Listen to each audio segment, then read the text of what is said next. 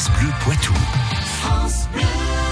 Il nous raconte notre belle région, France Bleu Poitou et les histoires du Poitou. Patrick Citeau s'installe aujourd'hui à Cizeray, à Cerizay plutôt, une commune au passé euh, tourmenté qui accueille demain soir un hommage à Johnny Hallyday. Le concert Requiem pour une idole, qui se déroulera demain soir à la salle de la Griotte de Cerizay, est un hommage, en effet, à Johnny Hallyday.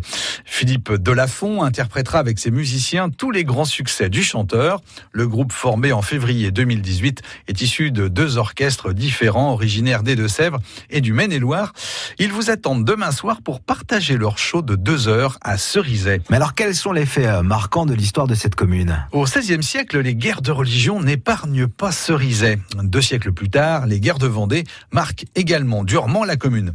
La ville est épargnée, mais les châteaux et la plupart des villages sont brûlés.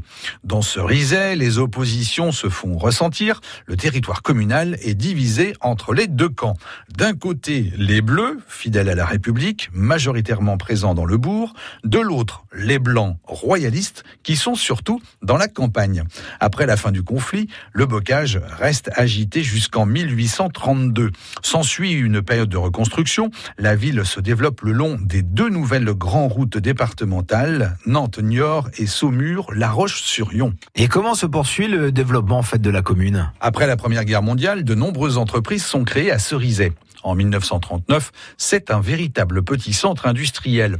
Pendant la Seconde Guerre mondiale, Cerizay connaît les heures sombres de l'occupation allemande. La résistance s'y organise, des convois sont attaqués, les représailles sont sanglantes. La ville subit ainsi des mitraillages et le bombardement d'artillerie d'une colonne allemande repliée de la côte le 25 août 1944. Le bilan est de 5 victimes dans la population et 172 maisons brûlées. Le sinistre est vécu douloureusement par les Cerizéens. Un quart de la population est en effet sinistrée. Un plan de reconstruction est établi.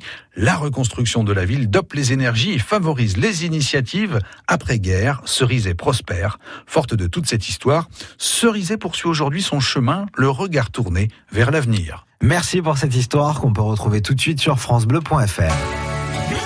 France Bleu Poitou.